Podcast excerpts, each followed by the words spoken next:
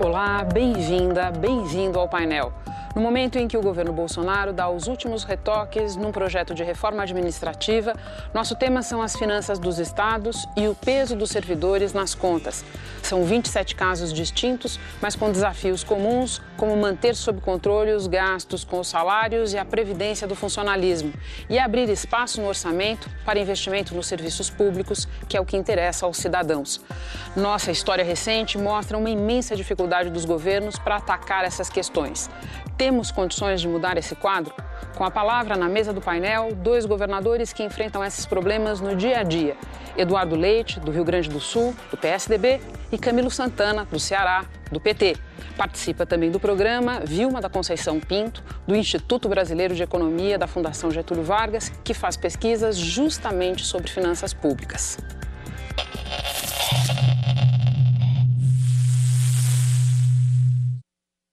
Governador, governador Vilma, sejam todos muito bem-vindos.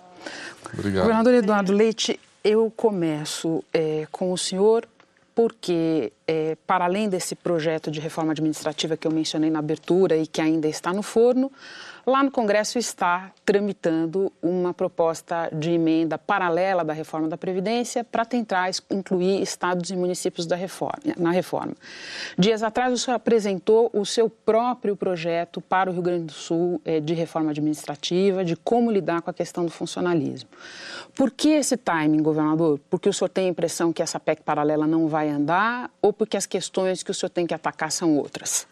Bom, em primeiro lugar, deixa eu te saudar aqui, Renato, obrigado pelo convite, saudar também ao meu colega Camilo, a Vilma. É, a questão da Previdência é um enorme desafio para o Brasil, para os estados e para os municípios também. Desde o início, eu trabalhei é, é, para que a, a, a PEC que foi aprovada agora pelo Congresso Nacional fosse de impacto geral para os, os, os estados e os municípios também. Por quê? Porque uma união, como temos no Brasil, ela é a soma das partes, de municípios e de estados, e há repercussão depois para a União uh, se os estados e municípios não tiverem as suas situações resolvidas. Ou seja, se um município, se um estado tem dificuldades, ou se vários estados têm dificuldades porque não tiverem feito a sua própria lição de casa, a quem que eles vão recorrer? Vão recorrer à União, buscando recursos da União que vai ser chamada a fazer esse socorro. Então é muito importante que haja uma solução uh, de abrangência nacional, que reconheça a mudança é, é, do perfil demográfico da população. Veja, na década de 80, a expectativa de sobrevida para quem chegasse ali aos 60 anos era de 12 anos. Agora, a expectativa de sobrevida para quem chega aos 60 anos, depois de 30 anos, é, é de 20 anos. Ou seja, aumentou 50% a expectativa de sobrevida de quem chega aos 60 anos no Brasil. É claro que existem peculiaridades regionais, mas é fato inegável que essa mudança de perfil demográfico uh, uh, e temos um sistema previdenciário uh, deficitário para o qual precisa ser feito aporte. No estado do Rio Grande do Sul, por exemplo, é o maior déficit proporcional à população. Nós temos um déficit de 12 bilhões de reais no nosso sistema previdenciário. Déficit, é importante dizer, depois que o Estado, que o, servidor paga a cota de 14% de contribuição previdenciária e que o Estado paga 28%, faltam 12 bilhões de reais. Claro, eh, para as pessoas entenderem o que, que isso é proporcionalmente. No Estado de São Paulo, por exemplo, são 20 bilhões de déficit para uma população de 40 milhões, ou seja, 500 reais por habitante. No Rio Grande do Sul, 12 bilhões para 11 milhões de habitantes, são mais de mil reais por habitante que consome a capacidade de investimento, a capacidade de pagar o salário dos servidores em dia, entre outros assuntos. Então, eu continuo trabalhando pela PEC paralela, o senador Tasso Gereissati uh, uh, cumpre uma grande missão aí, fazendo, apresentando essa PEC paralela, mas sei que há dificuldades políticas para aprová-la e o Estado do Rio Grande do Sul tem urgência. Eu não posso perder o meu primeiro ano de mandato, que é o ano da semeadura, uh, da, das, especialmente das medidas mais duras de reestruturação do Estado, na expectativa de uma uma PEC que eventualmente não seja aprovada. Então, nós estamos mandando, sim, a nossa própria reforma de Previdência e na carreira do serviço público para conter o crescimento vegetativo da folha e permitirmos retomar condições de competitividade no Estado para poder reduzir alíquotas de impostos que já estão majoradas no Rio Grande do Sul por conta do desequilíbrio fiscal. Então, a gente quer reduzir impostos. Para reduzir imposto, eu preciso reduzir o custo da própria máquina pública. Nós vamos falar mais do plano específico e da situação específica do Rio Grande do Sul, que é muito emblemática, mas antes, governador Camilo, eu queria lhe perguntar é, como, a, como o senhor vê a questão da PEC paralela? Quer dizer, se o senhor tem uma expectativa de aprovação, é, se o senhor teme por ela e em que medida o Ceará está esperando essa PEC paralela? Primeiro, eu queria cumprimentá-la, você, Renata, a Vilma, meu colega Eduardo. É, nós estamos, inclusive, eu fui um dos governadores também que defendia a importância de incluir estados e municípios na, na reforma da Previdência. E nós estamos numa expectativa de que isso possa acontecer nessa PEC paralela. É, o Ceará, quando assumi, estou no segundo mandato, mas quando assumi em 2015, eu fiz uma série de mudanças e reformas, inclusive a própria reforma da Previdência do meu Estado, naquilo que poderia limitar as decisões do meu Estado. Então, nós fizemos segregação de massa, nós fizemos é, aposentadoria complementar, nós aumentamos a alíquota da contribuição previdenciária, até porque é, havia um, um, crescimento é, exponencial forte ao longo do tempo né, do déficit da Previdência, que é um grande gargalo é, que inviabiliza os investimentos dos estados. Então, o Estado ele vem cumprindo, e inclusive eu aprovei na PEC do meu Estado, na, na emenda à Constituição, que qualquer mudança a nível federal é, automaticamente estaria valendo para o meu Estado. Então, do ponto de vista da reforma da Previdência, eu considero fundamental que ela possa acontecer para estados e municípios porque nós vivemos numa federação importante, esse é um impacto muito forte hoje em estados e municípios. Nós temos estados hoje que 30% da sua receita corrente líquida é, é déficit da Previdência. Então, isso inviabiliza qualquer tipo de investimento, que é o que interessa a população, investir em saúde, segurança, educação. Vilma, os problemas que eles enfrentam são o teu objeto de estudo. E eu queria trazer para a mesa especificamente aquele levantamento teu sobre a dependência previdenciária dos estados e a, a questão da, da, do esgotamento do bônus demográfico. Você consegue explicar para a gente de que maneira isso bate na situação que eles estão descrevendo? Sim. Primeiro, cumprimentar você, Renata, é, Camilo e Eduardo. É, então, assim, a gente tem uma situação fiscal que afeta, de maneira geral, todos os estados. E essa situação, quando a gente olha do ponto de vista de dependência demográfica, que a gente chama assim, é a relação entre a quantidade de servidores ativos e inativos. Né? Então, é, tem questões estruturais que contribuem para esse desequilíbrio, tem questões também de decisão de política, de contratação, às vezes, é, de uma maneira um pouco acima do, do, do necessário ou não, tem questões é, estruturais também. É, do ponto de vista demográfico, que é a quantidade de servidores inativos e ativos, é, a gente tem uma relação que os estados mais antigos, principalmente, têm uma situação pior. Né? Então, o Rio Grande do Sul, né, que tem a pior situação dentre as 27 unidades federadas, tem um indicador de a quantidade de servidores aposentados e pensionistas sobre ativo de 162%. Ou seja, você tem muito mais é, pessoas aposentadas do que pessoas contribuindo e ativas. Né? Os aposentados, apesar de contribuir, você tem, eles não estão em atividade. E você tem também a necessidade de reposição dos servidores que estão na ativa. Então, esse desequilíbrio aumenta com o tempo. Para cada servidor em atividade no Rio Grande do Sul, é o que a Vilma está dizendo, há 1,63 1,62, 1,63 uh, servidor inativo ou pensionista. E isso cobra uma conta, tem uma conta que tem que ser paga no final do mês pelo Estado. Então, o que, que acaba acontecendo?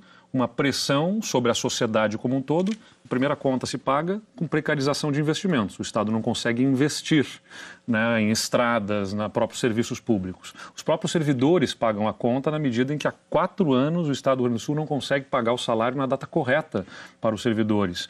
E para os cidadãos como um todo, incluindo os servidores, majoração de impostos. Desde 2016, o Estado teve que majorar alíquotas de impostos em de ICMS de combustível, de energia, de telecomunicações, de 25% para 30%, o que lhe gera 3 bilhões e meio de arrecadação a mais mas cobrando da população essa conta. É como num condomínio em que a despesa está acima da, da, do que estão havendo de contribuição de, dos condôminos, se faz chamada extra, né? Se faz uma chamada extra para pagar a conta e mesmo assim não consegue pagar.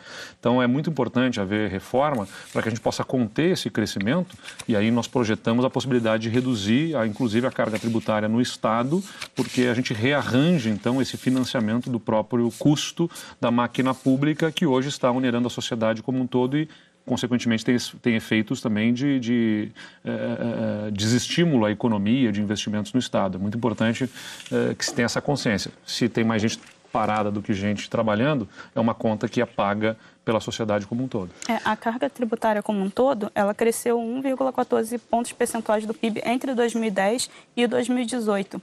E desse crescimento de 1,14 pontos percentuais do PIB de aumento de carga tributária, é, ponto 37 pontos percentuais foi só dos estados.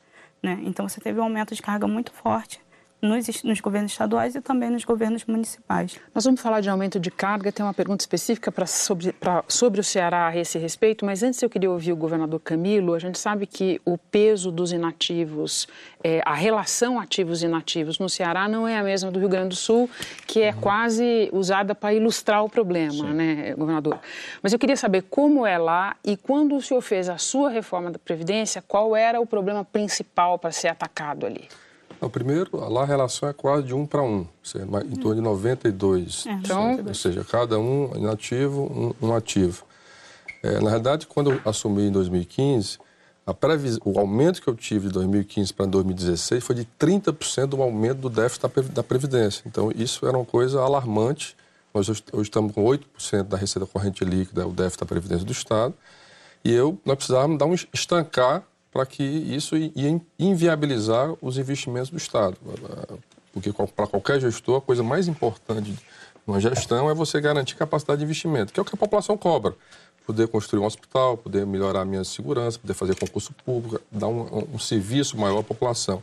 Então, isso sempre foi a minha preocupação. Então, as reformas que nós fizemos na Previdência do Estado, naquele ano 2015, com muito diálogo, discutindo com servidores, discutindo com a sociedade, nós conseguimos praticamente, inclusive tivemos um ano de 2017 para 2018, nós diminuímos o déficit da Previdência do Estado. Então, ao, então nesses últimos três anos, ao invés de vir no, crescimento de quase 30% no primeiro ano, eu tive em média um crescimento de 5% da minha, do meu déficit da Previdência. Então, isso foi fundamental para que eu pudesse garantir o Ceará. O Ceará, por exemplo, no ano passado, Renato, foi o estado que mais fez investimento público no Brasil. Nós investimos 15,2% da nossa receita corrente líquida. Então, isso me, me garante a capacidade. Aliás, nominalmente, nós só perdemos para São Paulo, que é um estado muito mais rico do que o estado do Ceará. Então, é, a, a, lógica do problema da Previdência é fundamental para garantir os investimentos dos estados.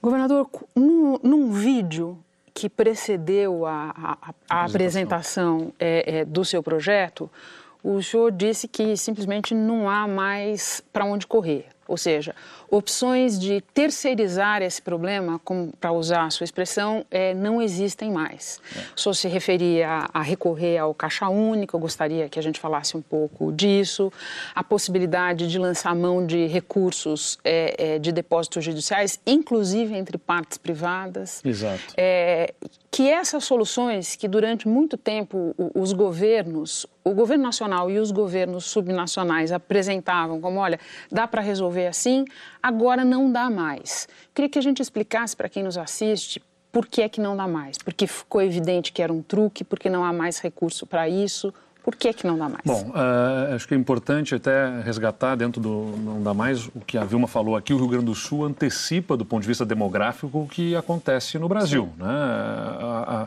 a, a, redução do, do bônus demográfico, a diminuição da população economicamente ativa eh, na idade disponível para, para o trabalho. Inclusive, eu estava lendo a média de idade do servidor, 51 anos. Exatamente. A gente tem, e 46% dos servidores têm mais de 46 anos anos, ou seja, a gente pronuncia aí para a próxima década um, um, um, grande número de servidores se aposentando. Até é importante isso ser salientado, Renata, quando quando você é, defende, eu digo para os servidores, quando você está defendendo aposentadorias mais precoces em determinadas eh, categorias, lembre-se que você não está defendendo apenas para si, está defendendo para si e para milhares de pessoas que junto com você vão entrar num sistema para o qual não foi constituído fundo para remunerar o seu, a, o seu salário, então a sua aposentadoria. Então você vai entrar junto com um monte de outras pessoas e vai pressionar um sistema para o qual já não há a garantia de recursos. Mas para resgatar o que você falou aqui, as soluções outras, né? O Estado do Rio Grande do Sul há décadas opera de forma deficitária. Em raras exceções, em raras, raros anos ele teve eh, eh, eh gastos menores do que a sua receita. Uh, e como é que ele se financiou ao longo desse tempo todo? Em boa parte, graças aos saques ao Caixa Único, que é importante explicar para quem nos assiste, o, o, o, governo tem uma série de fundos específicos, tem um fundo para cultura, tem os recursos do porto, tem os recursos de uma área específica. Com aqueles fundos, o que, que acontece muitas vezes nos governos? Olha, eu tenho que pagar uma conta hoje não tenho dinheiro porque o ICMS vai entrar semana que vem. Então vou usar daquele fundo onde tem disponibilidade, o fundo da cultura tem lá um milhão de reais, vamos usar aquele dinheiro, eu pago a conta e semana que vem, eu, quando entrar o ICMS, eu devolvo lá naquela conta. Uh, acabam fazendo esse tipo de coisa. O Estado do Rio Grande do Sul começou a fazer isso sem devolver o dinheiro. Usou o recurso da, da fonte específica e não devolveu o dinheiro depois. São 8 bilhões de reais sacados em diversas contas sem devolver são dívidas que o Estado tem para com essas contas, inclusive de outros poderes.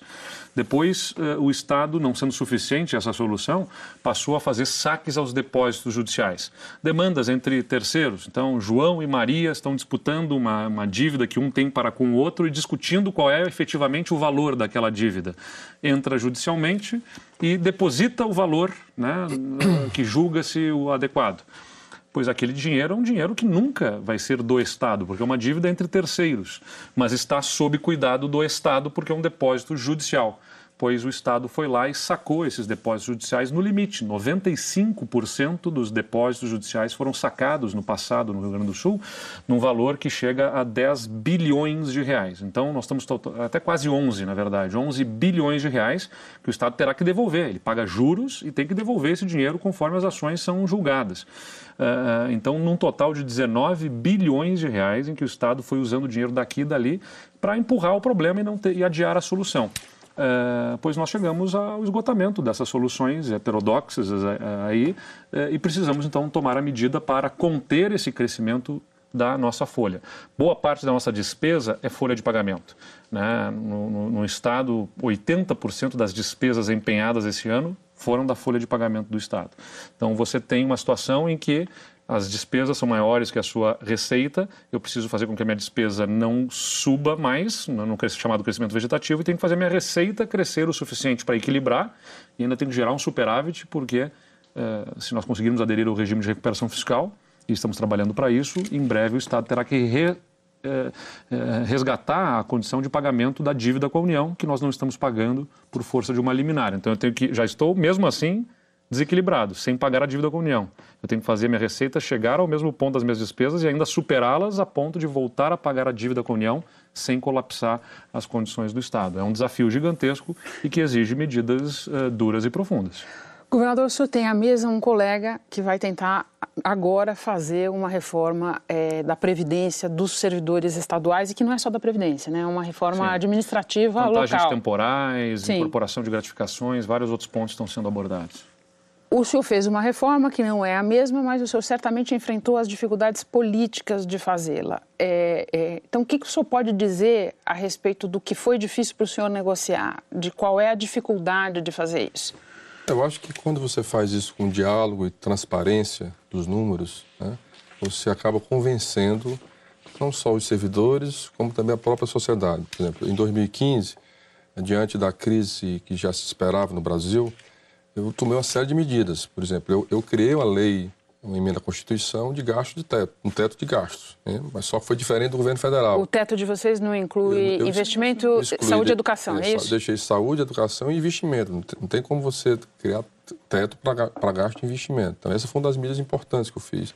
Depois, eu, eu reduzi 10% dos incentivos fiscais no Estado né, e dialogando com a Federação das Indústrias, com o setor que recebe, tem incentivos fiscais, que é uma grande política para o Nordeste, pelas desigualdades. Essa foi uma, sempre foi uma grande política que o Nordeste utilizou para atrair investidores. Né.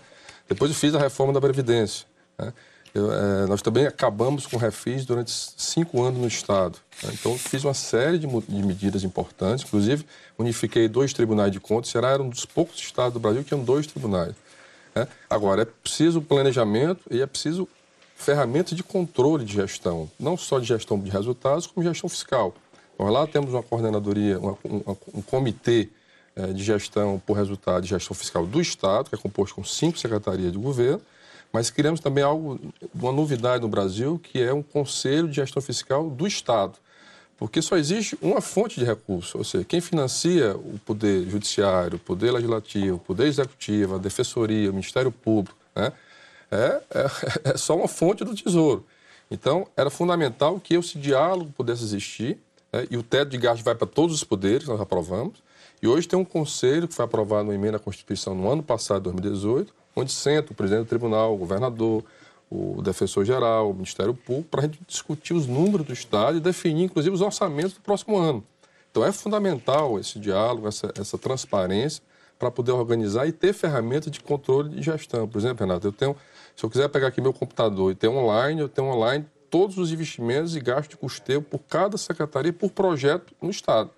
Então, o governador precisa ter essa, é, e, e, o Eduardo está no caminho certo, ele está tentando organizar. O problema do Rio Grande do Sul é um problema que vem de, de muito tempo, né, é histórico. É histórico. É, e ele está tentando organizar de uma forma eficiente para garantir que o Estado possa ter capacidade governador, de investimento. Antes de devolver para o senhor, deixa eu ouvir a Vilma sobre o seguinte: uhum. é, o governador Camilo colocou na mesa a expressão incentivos fiscais. E eu acho importante você é, trazer para a mesa, Vilma, o que, que os estudos dizem a esse respeito. Porque não é raro se ouvir a crítica quando você vai tentar é, mexer na questão do funcionalismo de, ora, os servidores vão pagar toda a conta do ajuste, por que não retirar os incentivos fiscais? O que, que os estudos dizem sobre isso? Existe essa relação ou o peso de uma coisa é muito diferente de outra ou é preciso mexer nas duas coisas? Então, é preciso mexer nas duas. o problema ele não é você não consegue dar uma, apontar uma causa única para um problema e você também não consegue apontar uma solução única. Acho que é um conjunto de medidas, né? Então, é, mas em relação aos incentivos fiscais, é, não é errado conceder um incentivo fiscal, desde que ele tenha uma política econômica bem definida e que se faça uma avaliação.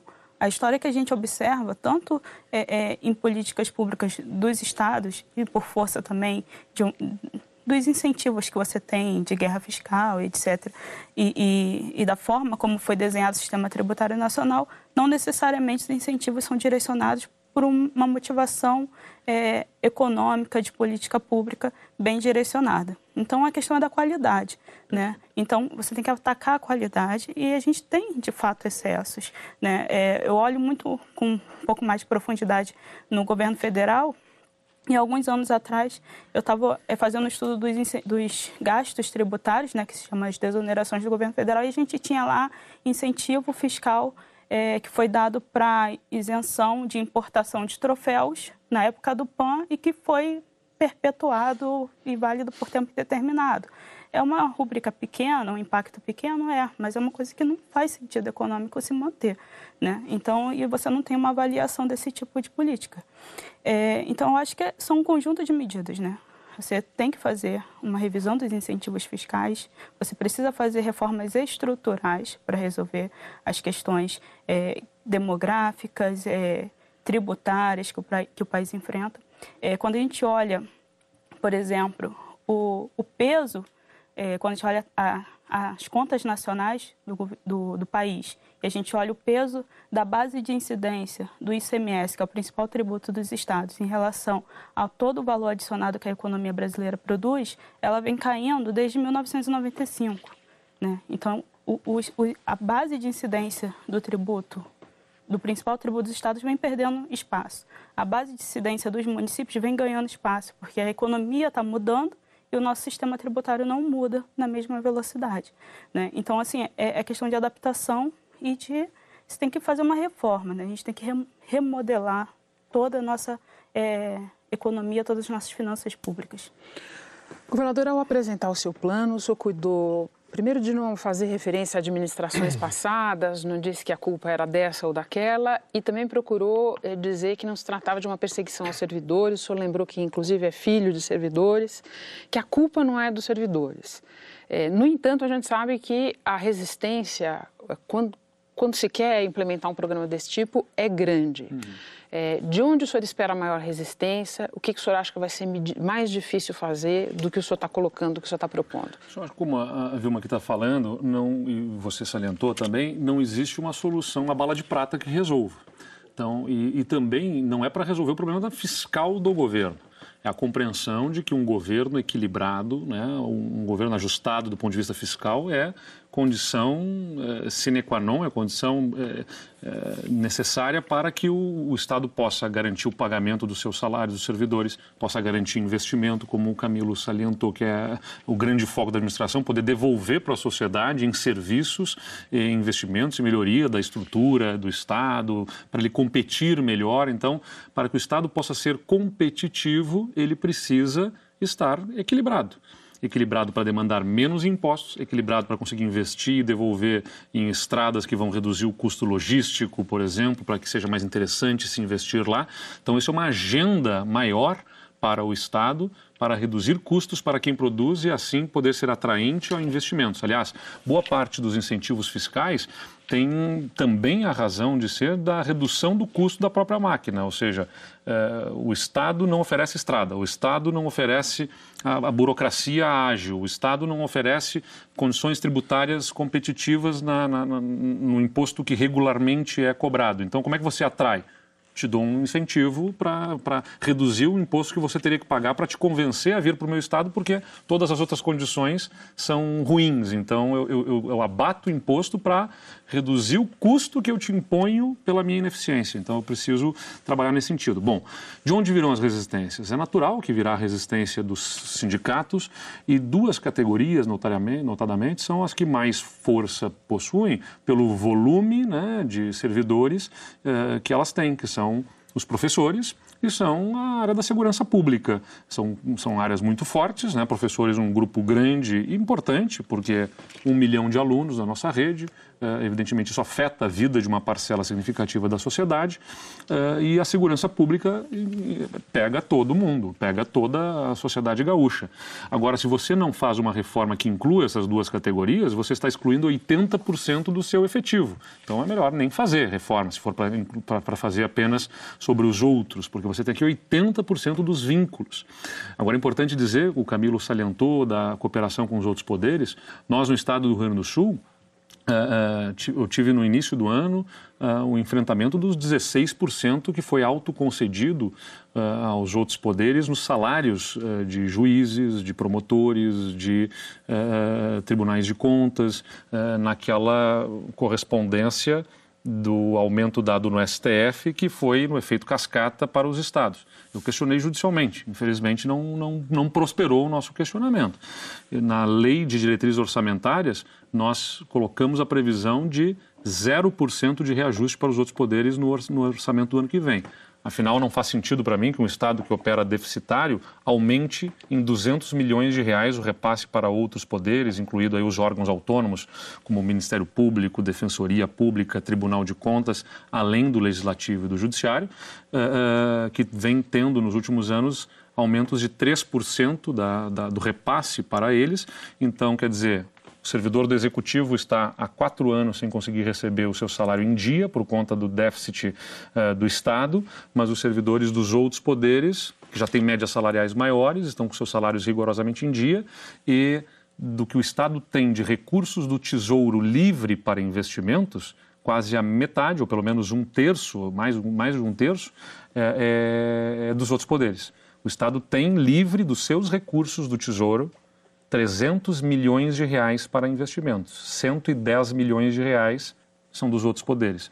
Ou seja, a sociedade está pagando um preço muito alto, impostos altos e falta de investimentos, enquanto isso os outros poderes acabam eh, sem viver na sua rotina esta, esta condição de escassez do Estado, porque para eles está assegurado o repasse sempre com reajustes ano a ano. Então, nós estamos trabalhando também pela manutenção de uma decisão tomada na Assembleia Legislativa. É importante dizer, os deputados têm sido muito parceiros na, na Assembleia do Rio Grande do Sul para que se constitua essa condição de reajuste zero aos outros poderes. Nós aprovamos. Infelizmente, o, o Ministério Público entrou no Tribunal de Justiça com uma liminar para tirar esse reajuste zero e o Tribunal de Justiça concedeu a liminar que na minha visão não deveria ter dado porque deveria se dar sob suspeita pelo seu próprio interesse e remetido ao Supremo Tribunal Federal. Uh, uh, e agora nós estamos discutindo no Supremo Tribunal Federal essa, esta liminar que, que, que, retirou a previsão de congelamento dos repasses aos outros poderes. Eu queria só entrar um pouco nesse tema, porque eu acho que nós temos uma oportunidade muito, muito boa agora, Renato, que é a reforma tributária, que precisa fazer um debate mais profundo. essa coisa dos incentivos fiscais, precisa qualificar melhor os incentivos fiscais e há uma guerra fiscal no Brasil, dos estados, inclusive do próprio Nordeste. Né? Mas é, é, esse, esse, é um debate, por exemplo, o, o, a cesta básica, a desoneração da cesta básica, que é, hoje é 16 bilhões é, por ano, e foi, começou a ser incluído dentro da cesta básica produtos que não. Hoje você tem protetor solar, você tem é, filé mignon, você tem salmão. É, salmão né? Então, isso precisa ser revisto. O governo federal, só em 2018, deixou de arrecadar 270 bilhões né, por incentivos fiscais de desoneração. A União gasta 120 bilhões na saúde, 112 bilhões na educação. Imagina a quantidade. E isso afeta a arrecadação do repasse do FPE e FPM quando o governo decide desonerar algum, algum setor da economia. Então, é preciso aprofundar esse debate da reforma tributária, porque ele está muito restrito só à tributação do consumo. Né? Só discute a proposta que está lá na Câmara, da PEC 45, a proposta que está no Senado, se discute somente a tributação em cima do consumo. Mas há um fato muito importante agora, que é a tributação em cima da renda e a tributação em cima do patrimônio. O Brasil é um dos países mais concentrador de renda e de desigualdades do mundo. E há uma desigualdade muito forte dentro do Brasil, entre regiões. Você tem uma ideia, Renata? Sim, quase 52% da arrecadação do ICMS do Brasil está na região sudeste. Mais da metade da, da arrecadação do ICMS. Então, essa coisa de, por exemplo, um, dos pontos que tinham ser discutido nessa reforma, se a cobrança de ICMS é da origem ou é do destino. Né? Hoje é na origem. E nós defendemos que é mais justa, diminui as desigualdades se for do destino. Isso quebra a guerra fiscal. E há até uma condição existe, de né? acordo entre os Estados um dentro de uma proposta que prevê uma, uma faixa de migração aí, na verdade, com fundo de compensação fundo. para um período de adaptação a uma nova forma. E na, principalmente, na Eduardo, na renda, é, é impossível você imaginar. Eu, exemplo, eu, uma das coisas que eu fiz no meu estado, que é o imposto sobre transmissão causa mortes e, é, é e doação, que é o ITCMD, é, a União só permite até 4, 8%. Lá era 4%, eu aumentei para 8%. Se for para a França, é 60% uhum. quando, quando você morre e vai transferir sua herança. Os Estados Unidos é 40%, o Brasil é muito pequeno. Né? Não tem um, um, imposto sobre grandes fortunas. Né? É, você não paga imposto de renda sobre lucros e dividendos nesse país, que é um absurdo. Então a reforma tributária precisa se aprofundar nesses temas, né? até para quebrar um pouco a desigualdade. Toda essa questão do incentivo fiscal que hoje o Nordeste e o Norte precisou dar fortemente para atrair o setor industrial, foi por conta das desigualdades que, que, e, e, o distanciamento e a concentração das, das, riquezas em determinadas regiões do Brasil. Então, eu acho que a reforma tributária nesse momento é um grande tema para aprofundar é, a questão fiscal no Brasil, melhorar a distribuição fiscal no Brasil. Simplificar e, a relação simplificar. do com É importante, fisco. porque hoje são impostos demais. A proposta é boa, é, o imposto sobre bens e serviços. É, você juntar PIS, CONFINS, ICMS, ISS no imposto único mas você está você tá tratando só de tributar consumo. Né? Como, na verdade, o Brasil tributa muito o consumo, mas tributa pouco a renda e o patrimônio. Né? Inclusive, são dados da própria... É, dados internacionais que colocam a comparativo com outros países. Então, Isso é para a gente é lembrar como é momento. complicado, o tema é super importante, mas neste momento que a gente assiste, é Brasília olhando para a reforma tributária e falando, opa, talvez não dê para fazer agora, talvez seja muito complicado e tal. Ele vai mexer com muitos interesses aí. é isso aí. Mas a gente vai fazer um rápido intervalo, voltamos já já com o Globo News Painel. Espera pela gente.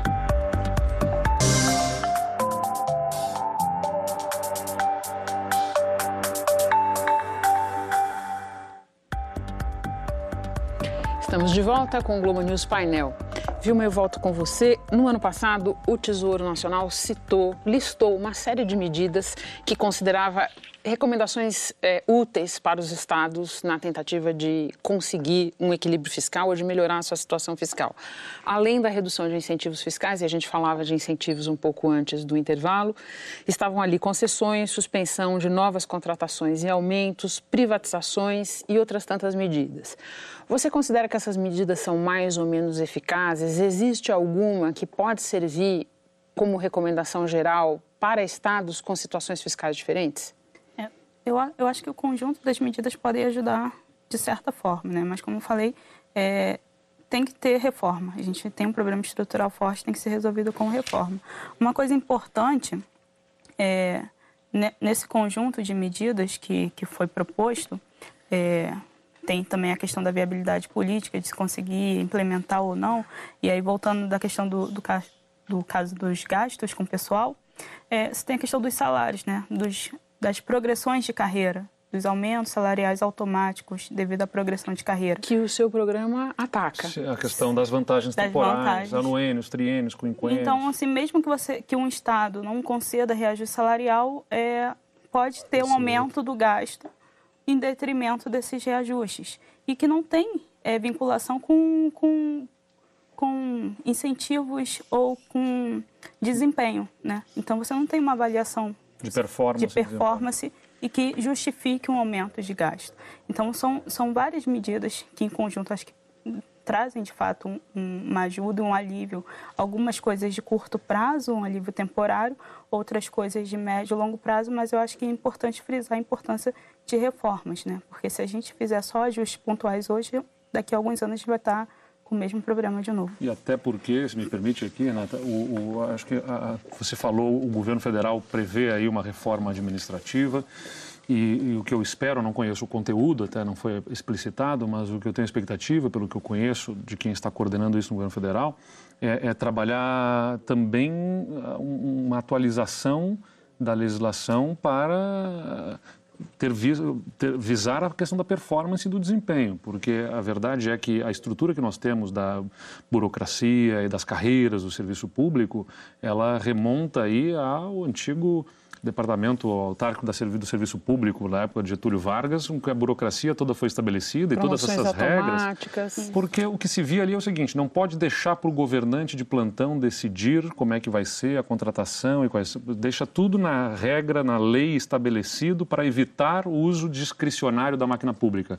Só que isso se desatualizou completamente. Isso gerou essas questões de promoções, essas questões de, de crescimento vegetativo, que independentemente do que o gestor faça, o custo continua. E pior, gera uma situação em que o servidor Uh, independentemente do desempenho, tem um acréscimo remuneratório. Isso uh, desestimula também uh, no serviço público, na medida em que você pode assistir um colega seu, servidor, que, que não é atencioso como você é, e ter ganhos remuneratórios que, que você eventualmente não tem, até porque para algumas categorias já é subsídio, não tem essa questão das vantagens temporais, para outras não é. Então, há que se fazer uma revisão administrativa ampla. Mas eu acho que, evidentemente, a mais premente é a que tem impacto nas próprias contas. Mas eu quero deixar claro, não é apenas para resolver o problema fiscal do governo, é porque nós precisamos ter sustentabilidade financeira para assegurar o pagamento do salário dos servidores, para assegurar as suas aposentadorias, para ampliar a capacidade de investimento do, do Estado. Senão, é, o que a gente prevê é aumento da frustração da própria população, que já tem um descontentamento grande com a falta de entregas, e nós estamos vendo o nosso vizinho país aí, o Chile, com grandes pressões uh, que o Brasil assistiu lá em 2013 e que não está longe de, de repente, assistir novamente. Está todo mundo com atenção ali. É, governador Camilo, eu fiquei com uma dúvida. A sua reforma mexeu em alguma medida com o funcionalismo? Mexeu. Primeiro, nós, nós por exemplo, mexeu do ponto de vista da estrutura administrativa do Estado. Eu, por exemplo, reduzi um terço das secretarias do governo, cortei 25% dos cargos comissionados, extingui por lei na Assembleia Legislativa. E é, há uma distorção muito grande nos serviços, nas carreiras. As alíquotas mudaram, né, de contribuição? As alíquotas mudaram. É, a, Agora eu, eu fiz uma coisa diferente. na sua proposta as alíquotas vão um pouco além, a sua alíquota máxima era 14, 14 se eu não me engano. Mas, mas sua, no Estado já é 14 coisa... e a gente prevê alíquotas progressivas chegando até 18%. 18. Só que eu fiz uma coisa diferente lá. Eu, para, para um teto menor de salário, eu compensei o aumento, e, e, ou seja, o aumento foi para quem ganha mais no Estado que é o que eu defendo, que a justiça tributária deve ser quem ganha mais, paga mais, quem ganha menos, paga menos. Essa tem sido a nossa lógica. Nós temos essa previsão também na progressividade lá, em que as alíquotas são menores até 5.800, até 20 mil reais uma outra faixa e acima de 20 mil reais uma outra faixa. Estamos também readequando, por exemplo, a Bono Família.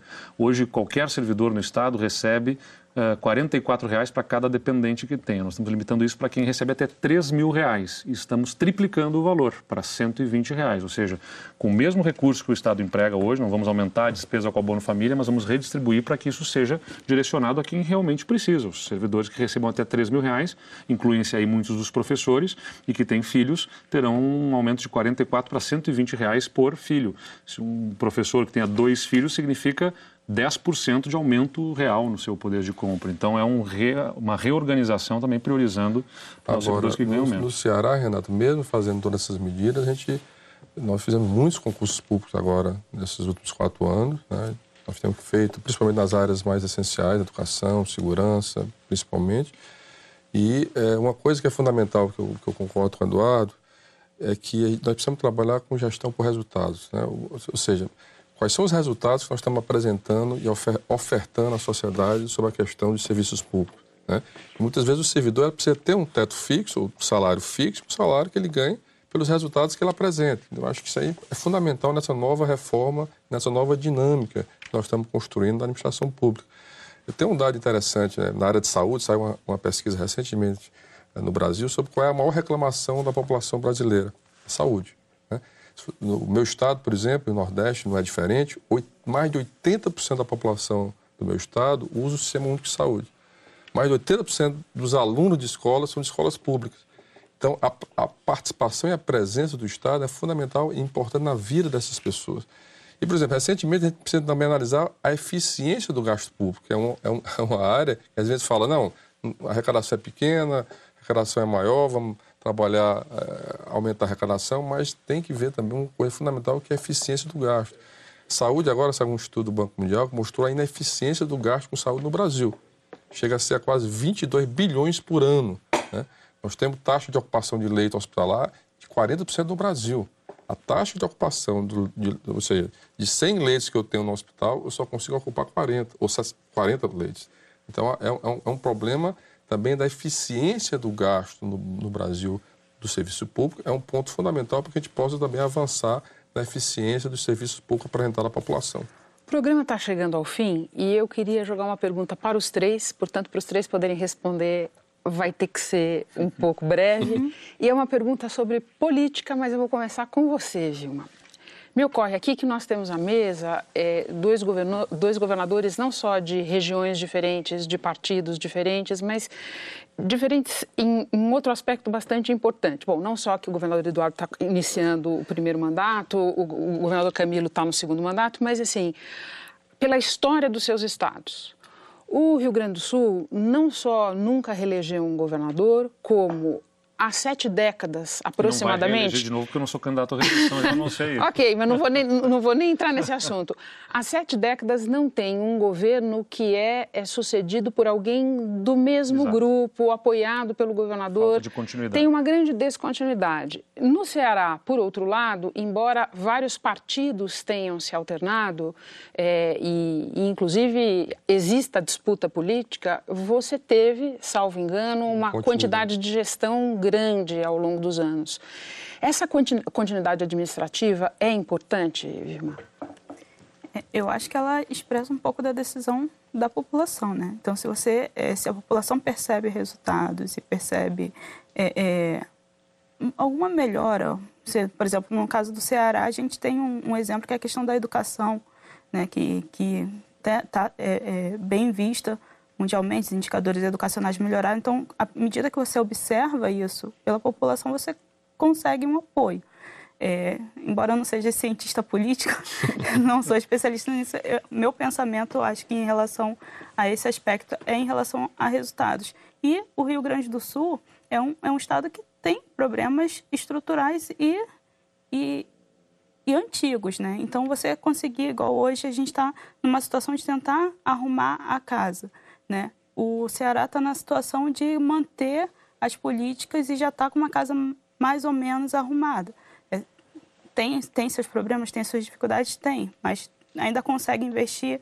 O Rio Grande do Sul já não consegue investir tanto por conta desses problemas estruturais que carrega. Então, você tem essas diferenças que tem que ser levado em consideração na hora de, de, de fazer essa análise. Tenho pouquíssimo tempo, mas queria lhe ouvir, governador é, na sua cabeça, pelas dificuldades que o senhor está enfrentando, a questão da continuidade administrativa, sem deixar claro de prezar o imperativo da vontade do eleitor, é uma coisa importante? Olha, eu sucedi o governador Sartori contra quem concorri no segundo turno na última eleição.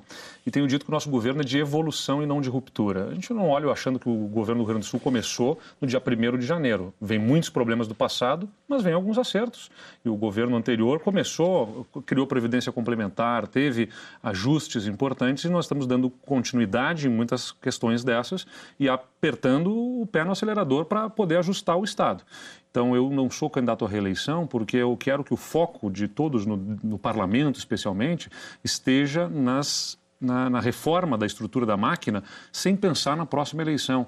Então, sem a preocupação de quem será o protagonista do próximo processo eleitoral. Agora, sem dúvida nenhuma, no nosso sistema político, é um grande desafio porque muitas vezes os governos olham para os seus quatro anos, ou seja, é, tal tema vai explodir no meu governo, no funcionalismo, por exemplo? Não, não vai. Vai explodir daqui a 10 anos o problema. Ah, então não vou tocar e não vou, não vou me desgastar com isso porque vai estourar num governo lá na frente. Ou tal medida que eu tomar vai causar um problema? Vai, mas vai causar em quanto tempo? Em 10 anos. Ah, então vou fazer porque eu fico de bonzinho e o próximo governo que se vire para achar. Isso aconteceu no Rio Grande do Sul, quando reajustes foram concedidos de 280% em determinadas categorias a serem pagas no governo seguinte. Um governo aprovou para o outro pagar. Então, esse tipo de falta, de, mais do que, do que a questão de falta de continuidade política, é, é essa falta de ação ou ações que geram impacto no tempo e que prejudicaram o Estado. Governador, nosso tempo já acabou, mas eu quero uma palavrinha sua, por favor. Não, eu acho que, eu, eu acho que a continuidade, acho que independente independente de partido, independente de visão ideológica, acho que nós estamos tratando da população. É, meu, meu, eu acho que é fundamental dialogar com todos os setores da sociedade. Por exemplo, meu secretário de saúde do meu estado, ele é o vice-presidente do PSDB do meu estado. Ele não está lá porque ele é do PSDB, ele está lá pela competência dele, mas é importante você aglutinar né, e criar políticas continuadas. A Vilma acabou de falar da educação. Isso é um processo, nós estamos com 13 anos já numa política importante implementada.